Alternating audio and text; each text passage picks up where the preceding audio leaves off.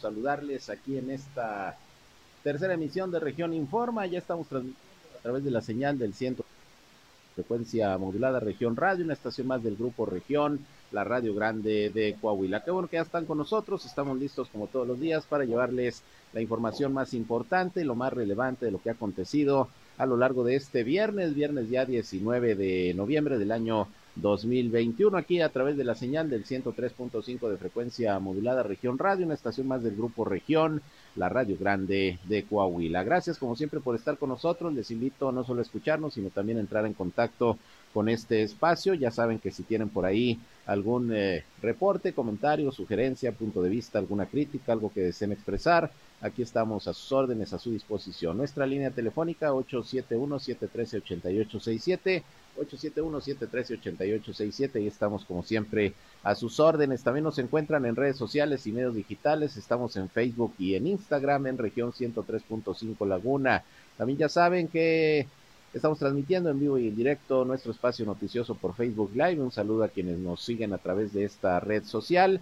Ya me encuentran en Sergio Peinder Noticias en Facebook, en Twitter, en YouTube, en Instagram y en sergiopeinder.com, mi portal web de información que les invito a visitar. Ahí estamos también, como siempre, informándoles y están nuestros enlaces para que nos escuchen en nuestras transmisiones de radio. Y sin más, pues vámonos, vámonos con lo más importante hoy en la información.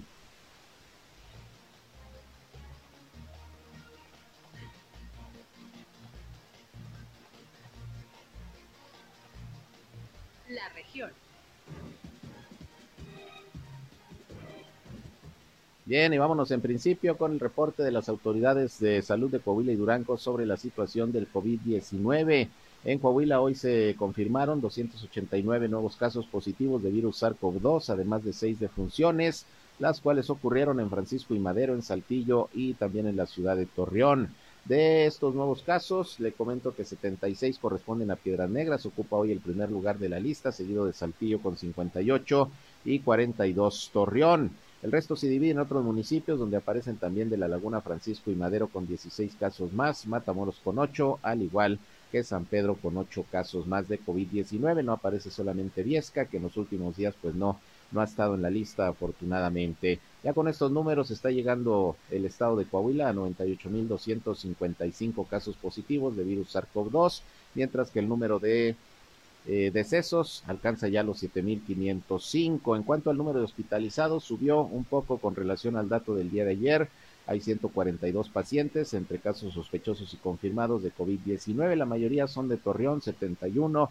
Hay 41 pacientes en Saltillo, 15 en San Juan de Sabinas, 9 en Monclova, 5 en Piedras Negras y 1 en Acuña. Ese es el dato en el caso del estado de Coahuila, que se encuentra en semáforo epidemiológico en color en color verde. También está en verde el estado de Durango y según el reporte del día de hoy se registraron 64 nuevos casos positivos de ayer a hoy. Afortunadamente no hay decesos, ha bajado bastante la tasa de mortalidad en Durango por COVID-19 y hasta este momento el estado llega ya a 48.518 casos positivos desde el inicio de la pandemia y van 2.981 decesos. Así están las cosas con el tema del COVID-19 en Durango, que también se encuentra en semáforo epidemiológico en color verde.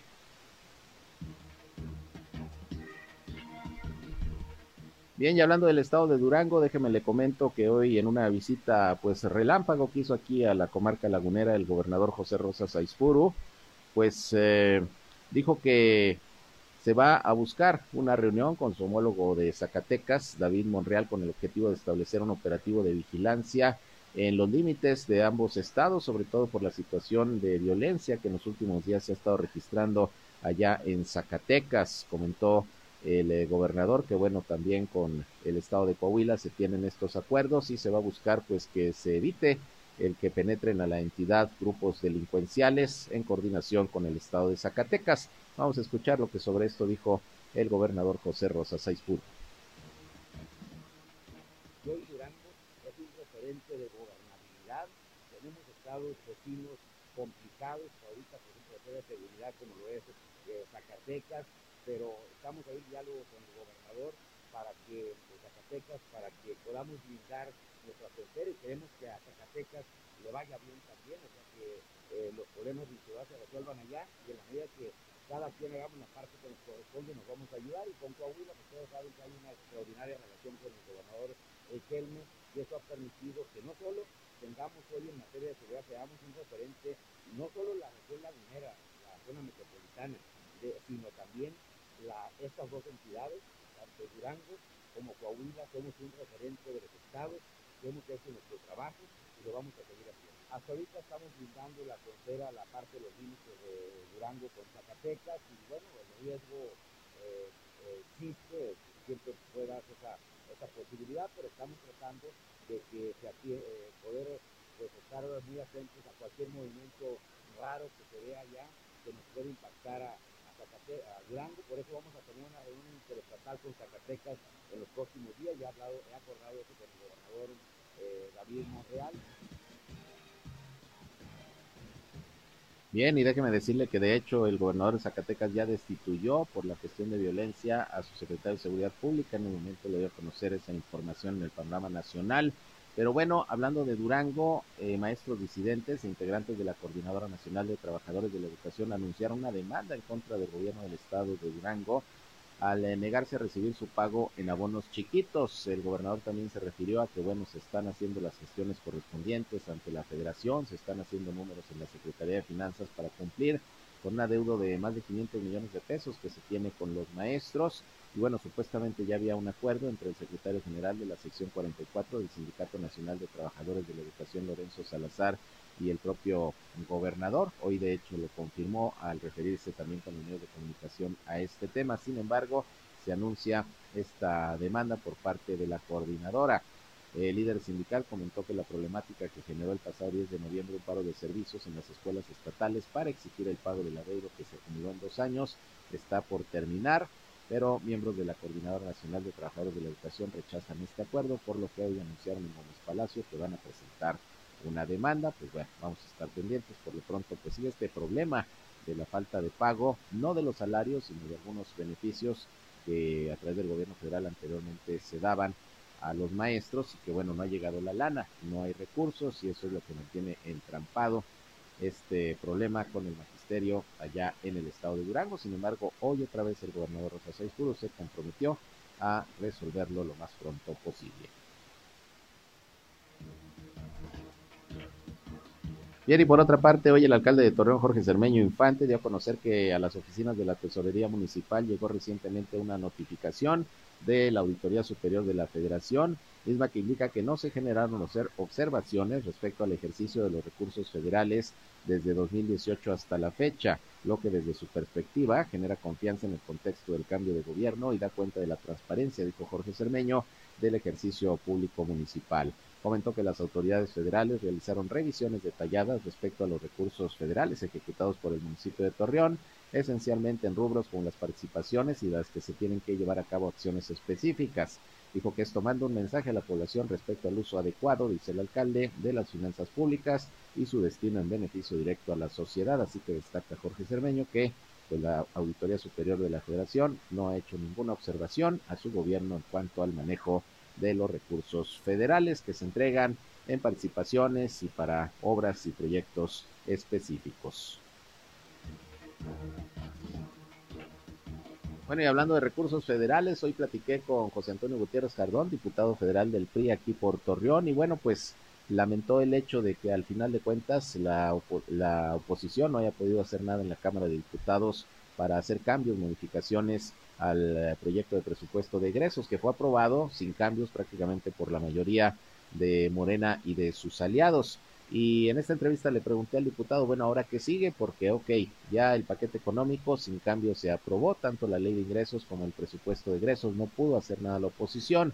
¿Qué es lo que viene más adelante? Porque hay otros temas importantes como la reforma eléctrica, todo el tema de la consulta eh, para la revocación del mandato. Y bueno, pues adelanta Gutiérrez Jardón que ante la falta de disposición de Morena para poder hacer cambios y modificaciones al paquete económico, pues eh, los partidos de oposición la van a pensar, eh, a pensar dos veces en decir que sí, sobre todo las reformas constitucionales que en algún momento quiera hacer el gobierno federal, el presidente de la República. Vamos a escuchar lo que sobre esto comentó el diputado José Antonio Gutiérrez Jardón hoy en entrevista aquí con nosotros en Región Informa.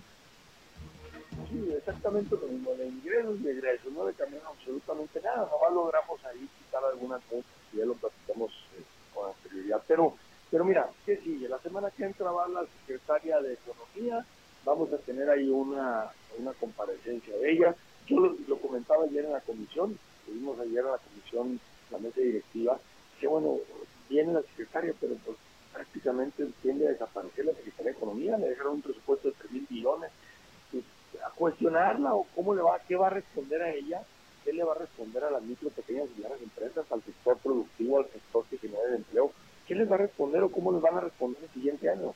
Entonces, viene ese tema, viene posteriormente el año que entra el tema de la reforma eléctrica, que la verdad al día de hoy, si no le quieren cambiar y si no hay una apertura de parte del gobierno federal para adecuar esa reforma, pues vamos totalmente en contra. Y ahí sí es constitucional, y ahí sí necesitan una mayoría calificada, cosa que para el presupuesto no la necesitaban. Por eso ellos, pues así hacen lo que quieren con el tema del presupuesto federal.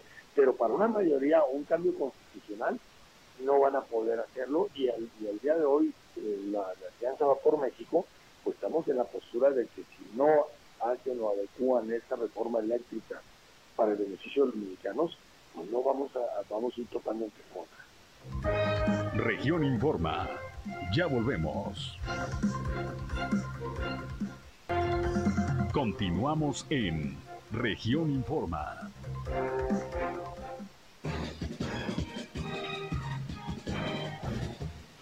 Bien, continuamos, son las 19 horas, las 7 con 23 minutos y vámonos con mi compañero Víctor Barrón, reportero aquí de Región Informa, que nos tiene como siempre noticias importantes y una de ellas pues es la mega reliquia que se desarrolló el día de hoy ahí en el santuario del Cristo de las Noas, mucha gente que asistió y bueno, esto en honor ahora de Cristo Rey y tengo con Víctor los detalles de toda esta información que además seguramente estuvo la oportunidad de, de probar las delicias del asado y las siete sopas. Víctor, ¿cómo estás? Sergio, buenas tardes y buenas tardes a nuestros amigos de Región Informa. Sí, eso, tuvimos la fortuna de degustar mm. esta deliciosa reliquia eh, el día de hoy allá en el Santuario Turístico Religioso del Cristo de las Nuevas, la sexta ya edición, Sergio, de la mega reliquia en este 2021, pues retomada pues en un formato pandemia, ¿no? Eh, eh, asistencia limitada, fueron 800 únicamente las personas que tuvieron la oportunidad de, subir al cerro, más del 90% de ellos eh, eh, mediante el uso del teleférico de Torreón. Todo esto controlado con, con boletos, Sergio, que fueron repartidos en el teleférico, en restaurantes de la Canidad y en la Catedral de Nuestra Señora del Carmen. Así que pues fue controlado ese tema y allá arriba también a la hora de, todo esto empezó a la una de la tarde con un mensaje eh, de reflexión que ofreció el eh, obispo emérito de Torreón, eh, Monseñor José Guadalupe Galván Galindo, y posterior bendición de la reliquia.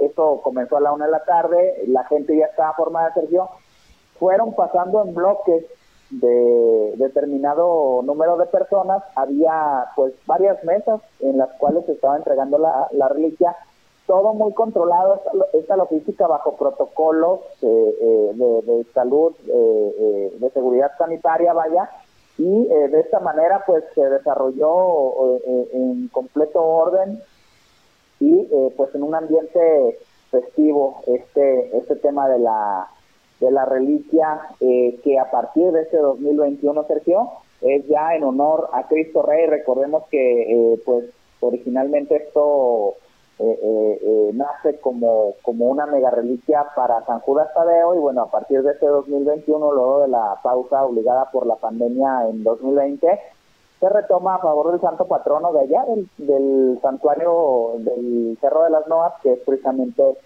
Cristo Rey. Entonces, sobre el sentido religioso de, de este, este platillo lagunero, que bueno, por ahí nos explican un poquito también sus orígenes, de dónde, de dónde se deriva. Sobre este sentido, desde la fe, eh, eh, escuchemos lo que explicó precisamente el rector del Santuario Turístico Religioso del Cristo de las Noas, el sacerdote Víctor Gómez. El mensaje es compartir, pues es precisamente seguir la tradición lagunera que nace precisamente cuando va creciendo esta ciudad de Torreón, cuando llegaban los migrantes y la gente de aquí, que propiamente era de Zacatecas y los decía el asado de bodas. De ahí nace esa tradición del saber compartir y posteriormente se llama reliquia al momento de ofrecerlo en favor de agradecimiento a Dios por un santo que ha intercedido por ellos.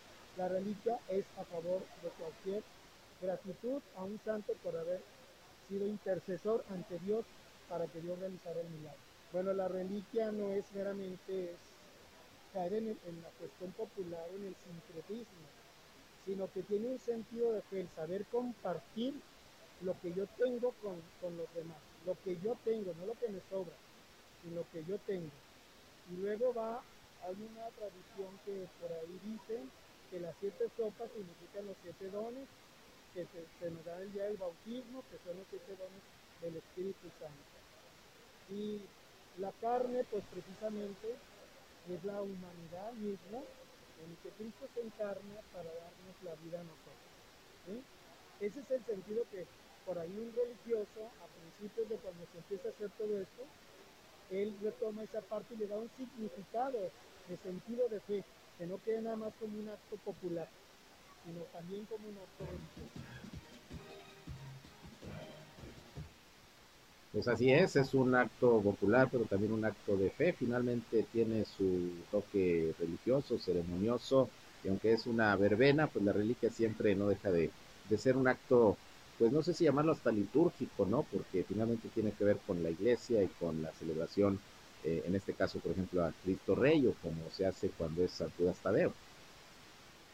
Así es, pues un sentido de, de agradecimiento a, a, Dios por el favor que eh, a través de estos santos eh, eh, el, los fieles o la familia de fieles interpreta en ese aspecto de compartir. Y es interesante lo que mencionaba el sacerdote Víctor Gómez en el aspecto de compartir lo que tienes, no lo que te es de sobra, ¿no? Así que de, de, de, profundo sentido reflexivo este tema de la, de la reliquia y bueno, pues escuchemos ahora lo que por su parte Guillermo Martínez Ávila, el presidente de Canidad Laguna, eh, explicó en torno a, a este tema de las reliquias, un elemento que forma parte de nuestra gastronomía como laguneros y también de nuestra identidad regional, Sergio.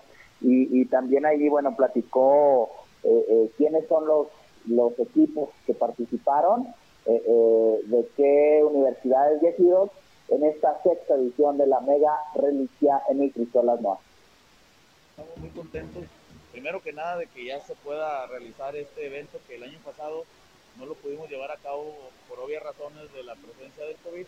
Y en esta ocasión, bueno, que ha cambiado en cuanto a la dinámica de cómo se va a llevar, por, precisamente para seguir y cumplir con los protocolos de, de salud. Y bueno, pues nosotros ahorita lo que me preguntas ¿es una tradición? Sí, la verdad que para nosotros, para Canirac, primero que nada, bueno, pues es seguir con la tradición religiosa, que es algo, es una ofrenda que se hace lo, la mega reliquia, que muchos, en, otros estados no se lleva a cabo. Nosotros aquí en la laguna creo que ya es una tradición, es un, una costumbre que ha sido cada vez más arraigada. Y bueno, pero hablando del gremio gastronómico, para nosotros es precisamente el resaltar que forma parte de nuestra gastronomía y por eso que siempre invitamos a, a las universidades, porque también las universidades han aportado a, a, últimas fechas que ya han integrado la carrera de gastronomía y en la que cada vez egresan más jóvenes. Sí, mira, en esta ocasión también cambia un poco porque no habíamos invitado a, a ejidos, hoy nos, nos acompañan tres ejidos que también, entonces bueno, también resaltar pues obviamente el toque que siempre tienen las cocineras en los ejidos, que es muy interesante. Ahorita platicaba con los jóvenes universitarios, hablando de las tres universidades que nos acompañan hoy, es la ULSA, la UAL y la Washington Academy, que es una también que tienen la carrera de gastronomía, y en las cuales yo les pedía ahorita, les decía que pueden ir intercambiando este, puntos de vista de qué fue lo que los condimentos que usan, porque es bueno que también ellos tomen una retroalimentación para que lo consulten con las cocineras y lo mismo las cocineras pueden hacerlo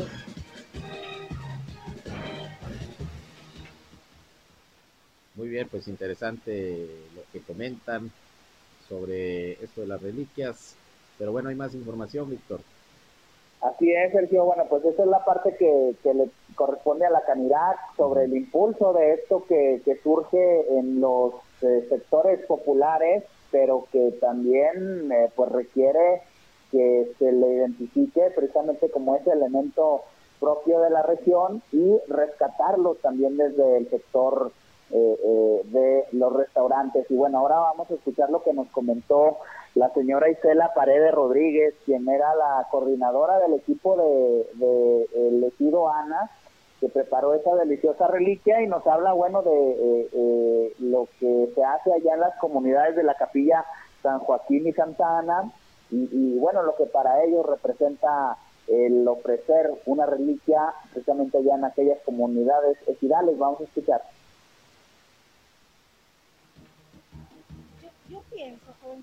Importante que se hace este, con el pensar del compartir y con todo el corazón, porque a veces nos dicen, ¿qué, ¿cómo lo hicieron? Pues como todo lo que lleva, con chiles, las sopas y condimentos, pero más que nada yo siento que es con la pasión, con la entrega, con el servicio que uno lo hace, porque no tenemos paga. O sea, nosotros lo hacemos, ponemos de nuestra bolsa, ponemos nuestro trabajo. Mire, a veces es tradición. Dice, no, que mi bisabuela le hacía, luego mi abuela, mi mamá y ahora yo. Y hay ocasiones en las que, como usted dice, que sí es por, por algún favor recibido este, de algún santo, o a veces por compartir el pan, simplemente porque todo esto queda en los demás. Bueno, por ejemplo, hablando de, pues ya sabemos, el, el asado, pues trae sus chiles, ¿verdad? Los chiles que se le echan, este, secretos de familia. y pues todos sus condimentos, lo que le da las, las hierbas de olor, que es lo que le da un sabor delicioso. Bueno, sopas traemos de fideo, de espagueti, de melón, de estrella, de arroz, ¿sí? eh, de esas traemos. Eh, que no se pierda esta bonita tradición porque esta tradición tiene que permane permanecer siempre y lo más importante, el compartir.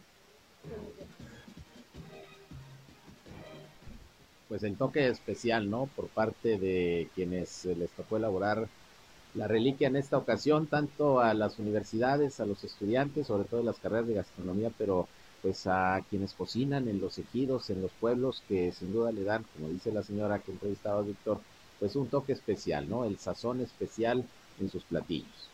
Y que no nos dijo, ¿eh? No, no, no, no pues es secreto, es secreto, es secreto, sí, sí, sí. Así es, así es. Y que, bueno, pues el difícil reto que, que los jóvenes de las carreras de gastronomía, pues, eh, eh, tienen también de, encontrar ese, ese toque propio eh, para la propuesta, porque recordemos que a final de cuentas, eh, si bien son equipos que están compitiendo, pues el que gana en este caso pues es el, el, el ciudadano que asiste a degustar precisamente esos esos platillos, Sergio. Y bueno, pues respecto a esa pues interacción que es obligada, y, que se tiene que dar eh, entre estos jóvenes que tienen un proceso formativo en las aulas, eh, eh, ya a nivel de una institución de educación superior, cómo se da esta interacción, esta retroalimentación que desde lo empírico surge en los pueblos, en las comunidades ecidales, en los barrios y colonias, para que pueda ser rescatado. De eso nos habló la profesora María Ruth Piña Rodríguez, quien es coordinadora de la carrera de negocios gastronómicos de la UAL aquí en Torreón, a quien vamos a escuchar. Precisamente con este tipo de eventos, que los muchachos vean que eh, a final de cuentas tenemos que estar en, la sociedad, en colaboración con ella y precisamente meterles o darles el amor de sus raíces, porque la reliquia de alguna manera pues viene de hace muchísimos años. Es una variación que se hizo del asado de boda, ¿no? Que, que, inició allá por Zacatecas, que luego se trasladó aquí a nuestra comarca y pues sobre todo hacerles hincapié de que en ningún otro lugar hay reliquia. Vas a otra ciudad y preguntas, oye, ¿dónde dan reliquia? Mucha gente no sabe ni siquiera qué es, qué es la reliquia. Entonces, eh, comenzar desde ahí, ¿no? En las aulas, fortaleciendo, darles eh, los conocimientos de los patrimonios que tenemos como, como país, como región, como humanidad, eh, y que ellos vayan tomando ese amor y ese cariño, no solamente por México, sino pues también por, por todo lo bello que hay en el mundo. definitivamente, eso es un valor, volvemos a lo mismo, nuestros patrimonios, nuestra esencia, nuestras tradición, tradiciones, perdón, nuestra cultura. Entonces, desde ahí lo vas a tomar para poderlo potencializar y darlo a conocer al mundo. A final de cuentas, eh, esto es un evento de una sinergia para apoyar a nuestra sociedad y pues dar a conocer lo que tenemos aquí en la Camargo. buena práctica para los chavos, ¿no? Finalmente. Claro, y que ya una vez que ellos entren eh, eh, ya como pues como profesionales del medio restaurantero, pues hay muchísimos, muchísimos establecimientos que retoman, Sergio, eh, esa cocina popular y bueno, le dan un toque propio, pero a final de cuentas lo que se está haciendo es recuperar esa identidad y que pues llegue a más personas precisamente todo ese colorido eh, eh, los olores y sabores que son eh, propios de nuestros barrios y comunidades a nivel rural también y que es toda una riqueza que tenemos y en este caso la reliquia lo representa para los laguneros. Y bueno finalmente vamos a escuchar lo que comentó la directora del teleférico de, de Torreón, Verónica Soto Díaz, quien se refirió a, bueno, pues el, el, papel que juega también el teleférico allí en esta dinámica eh, eh, de, turismo religioso en el Cristo de las Noas y bueno, recordó que el padre José Rodríguez Tenorio, quien eh, fue también el impulsor en muchos aspectos de, la creación del teleférico, eh, eh, recordó Verónica Coto pues el legado que deja el padre Rodríguez Tenorio que también estuvo al frente ahí del, eh, eh, del santuario del Cristo de las Noas y bueno la trascendencia de del, la mano que llevó el padre allí en esa en esa dinámica que se formó en torno al santuario del Cristo él como iniciador de la obra también del teleférico. Vamos a escuchar bueno, pues sí decirles que es un gusto eh, participar en esta mega reliquia que hoy, bueno, hoy viene en honor a Cristo Rey y el teleférico siendo el transporte para venir precisamente a este gran santuario y recordando siempre al Padre Tenorio que él fue el que inició, que él fue el iniciador de, de esta gran obra majestuosa y que se hoy, eh, bueno, pues eh, se realiza de una manera pues más cada vez más organizada, con mucha más afluencia. Bueno, por pandemia hoy reducimos, pero bueno, eh, participando como él lo pensó en algún tiempo, que el teleférico iba a ser el transporte para venir aquí y hoy se ha logrado esto. Hoy se ha logrado que vengan y que suban por teleférico y vengan al Cristo y vengan a la mega reliquia. Con hoy 800 personas vamos a recibir el día de hoy y trabajando siempre de la mano del padre, del rector, del padre Víctor, de la diócesis, para que todo esto se vea proyectado y reflejado en la gran afluencia que vamos a tener. Bueno, pues como un gran complejo, un gran complejo que viene a, a hacer esto y que el teleférico, pues sí, en muy poco tiempo la verdad decir, eh, vamos a cumplir cuatro años con más ya de un millón de visitas que no quisimos eh, festejarlo porque no era el momento de festejar pero ya tenemos más de un millón de visitas y esto nos, ya, nos da ya un posicionamiento, no solamente local, sino a nivel nacional. Bien, pues eh, todo un acontecimiento, esta mega reliquia y quienes tuvieron la oportunidad de disfrutarla, bueno, no solamente comieron rico, sino que además se dieron su vueltecita ahí en el, en el teleférico, porque a lo mejor había personas que ni siquiera se habían subido a este sistema de transporte, pues aprovecharon para ir por su plato de reliquia. Así es, Sergio, y que todo estuvo muy controlado, era poca la distancia de, al menos allí en el, en el salón donde se entregó la, la mega reliquia, eh, eh, era rápido eh, el, el, flujo ahí de los asistentes y bueno, pues hubo quienes se quedaron a admirar la vista y demás, otros pues bajaron rápido para poder disfrutar de esta deliciosa reliquia, pero todo en orden y respetando los protocolos de prevención que marcan las autoridades para evitar la proliferación del COVID-19. Así que, pues, eh, eh, buenas noticias para la laguna con la recuperación de estos espacios, Sergio, y eventos que, eh, pues, precisamente suman esfuerzos de, varias instituciones. En este caso, Diócesis de Torreón, una cámara como es la restaurantera Canirac Laguna, OCB Torreón, el teleférico, las universidades participantes y obviamente las comunidades ejidales que también estuvieron presentes con su propuesta de elaboración de reliquias. Muy bien, pues una narración muy completa de la nota y de todo lo que se vivió hoy allá, allá arriba en el cerro, en el cerro de las Noas. Víctor, pues como siempre, gracias por la información muy completa y pues buen fin de semana, nos escuchamos el lunes. Claro que sí, Sergio, muchas gracias, feliz fin de semana para todos, pásenla bien. Igualmente, gracias, Víctor Barrón, mi compañero reportero aquí en Región Informa. Vamos a una pausa y regresamos, son las 19 horas ya, las 7 con 42. Bien, continuamos con más información y bueno, le comento que el día de hoy la Dirección de Seguridad Pública de Torreón anunció el inicio de un operativo especial de vigilancia por diversas colonias del suroriente de la ciudad, esto en coordinación y en apoyo de varias corporaciones de seguridad en la región.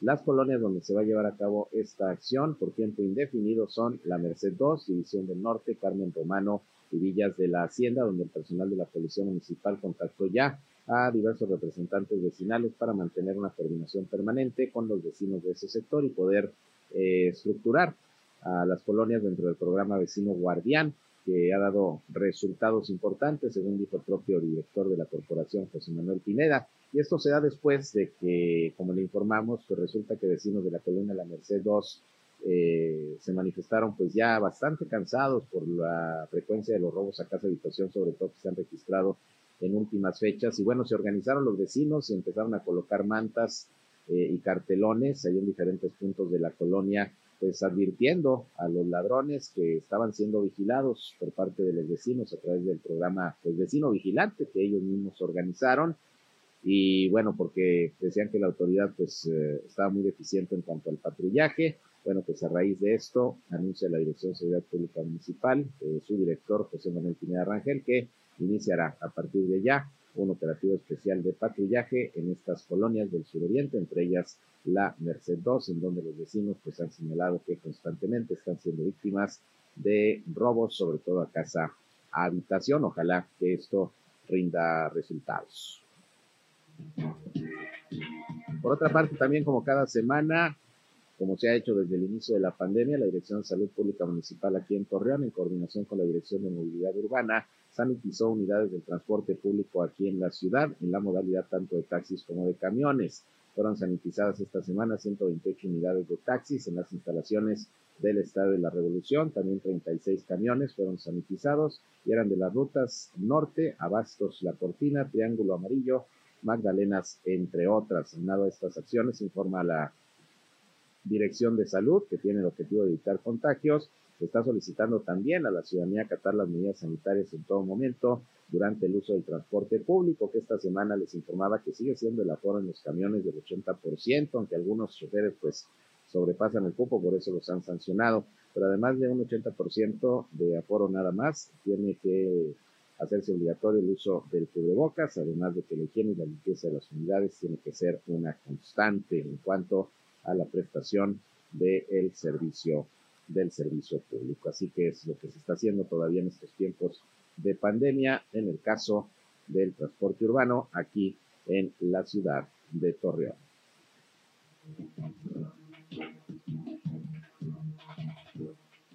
Bien, y por otra parte, fíjese que ya en Gómez Palacio Hubo un par de actos cívicos el día de hoy, con lo que iniciaron las actividades para conmemorar el 111 aniversario de la Revolución Mexicana. Esto fue a cargo del ayuntamiento en coordinación con diferentes instituciones educativas. A temprana hora se colocó una ofrenda floral y se montó guardia de honor en el monumento dedicado a los héroes de la Revolución que se localiza en la colonia campestre sobre la calle Madrid. Y ahí, bueno, se contó con la asistencia de representantes de algunas asociaciones, y de varias escuelas. Posteriormente, en el recinto de la Revolución, tuvo lugar otro acto cívico con la participación de una escolta, banda de guerra, banda de música del Instituto Gómez Palacio, que estuvieron encabezados por la directora del plantel, Elba Lorena Rodríguez Chávez. Y bueno, con esto iniciaron las celebraciones o conmemoraciones, más bien dicho, del Día de la Revolución. Mañana va a haber desfile y también habrá actos, pues prácticamente en todo el país y aquí en la comarca lagunera para conmemorar un aniversario más de la Revolución Mexicana, del inicio de la Revolución Mexicana. El país. Y en el panorama nacional, la Secretaría de Salud informó que este viernes se registraron 216 nuevas eh, muertes por COVID-19, alcanzando ya un total desde el inicio de la pandemia de 292.145 defunciones. El número de contagios ya llegó a 3.858.831, ya que de ayer a hoy se registraron 3.837 casos. Y bueno, esos son los datos que da a conocer hoy la Secretaría de Salud, la situación del COVID-19 en nuestro país. Bien, y como le adelantaba hace un rato, la tarde de hoy, el gobernador de, Zacatecas, David Monreal, relevó del cargo de secretario de Seguridad Pública Arturo López Bazaño. En su lugar nombró al general retirado Adolfo Marín Marín.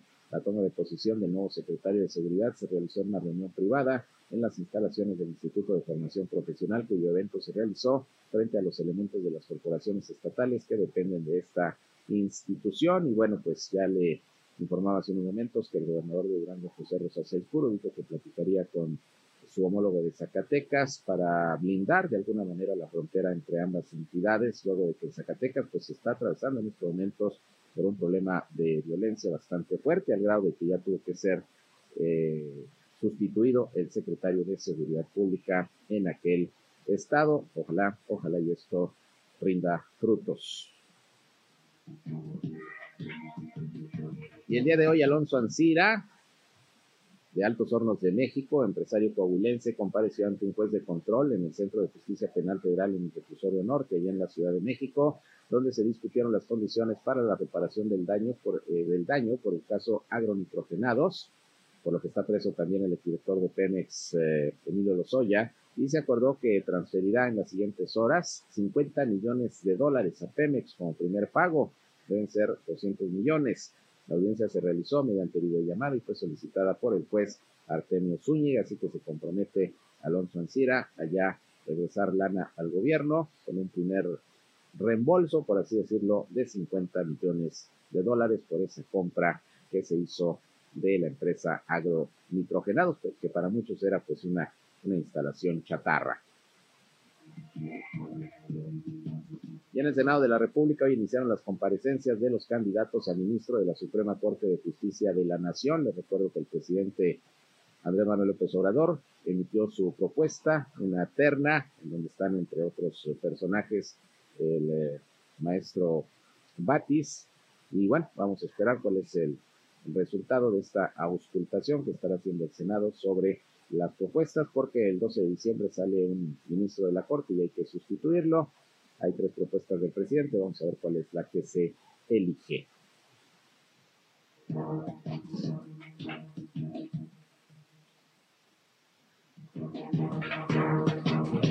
El mundo. Bien, y déjeme decirle que pues la pandemia del COVID-19 continúa de manera tal que, por ejemplo, en Portugal ya se están preparando algunas medidas sanitarias ante el avance de la quinta ola ya del COVID-19 en los últimos días. Se han eh, comenzado a incrementar los casos de contagio, de fallecimientos y de hospitalizados allá en Portugal, por lo que ya se están eh, adoptando algunas medidas que se van a establecer, posiblemente confinamiento y otras en donde, pues como usted sabe, en Europa ya se han establecido, pero no cesa, no cesa la pandemia del COVID-19. Ahora Portugal también en problemas por la quinta ola de contagios. Y hablando del COVID-19, le informo que Canadá ya autorizó el día de hoy la vacuna de Pfizer para la aplicación de los niños de entre 5 y 11 años de edad. Esto luego de los análisis y estudios que se han realizado para tal efecto. Así que en Canadá, los niños de 5 a 11 años ya podrán ser vacunados con Pfizer. Y aquí en México, nomás no se les quiere vacunar todavía, pero bueno, en otros países ya se va avanzando en, eh, en ese terreno, en la vacunación de los menores. Bien, y con esto llegamos al final de esta emisión, la tercera de hoy de Región Informa. Les agradezco como siempre su atención a este espacio y les recuerdo que el próximo lunes estamos nuevamente con ustedes a partir de nuestra primera emisión a las 8 de la mañana aquí por el 103.5 de frecuencia modulada Región Radio, una estación más del Grupo Región, la Radio Grande de Coahuila. Que la pase muy bien, que tengan un fin de semana yo soy Sergio Peinbert, usted ya me conoce y nos escuchamos el próximo lunes. Por lo pronto que la pasen, que la pasen de lo mejor y sigan con nosotros aquí en el 103.5 de su frecuencia modulada. Buenas noches.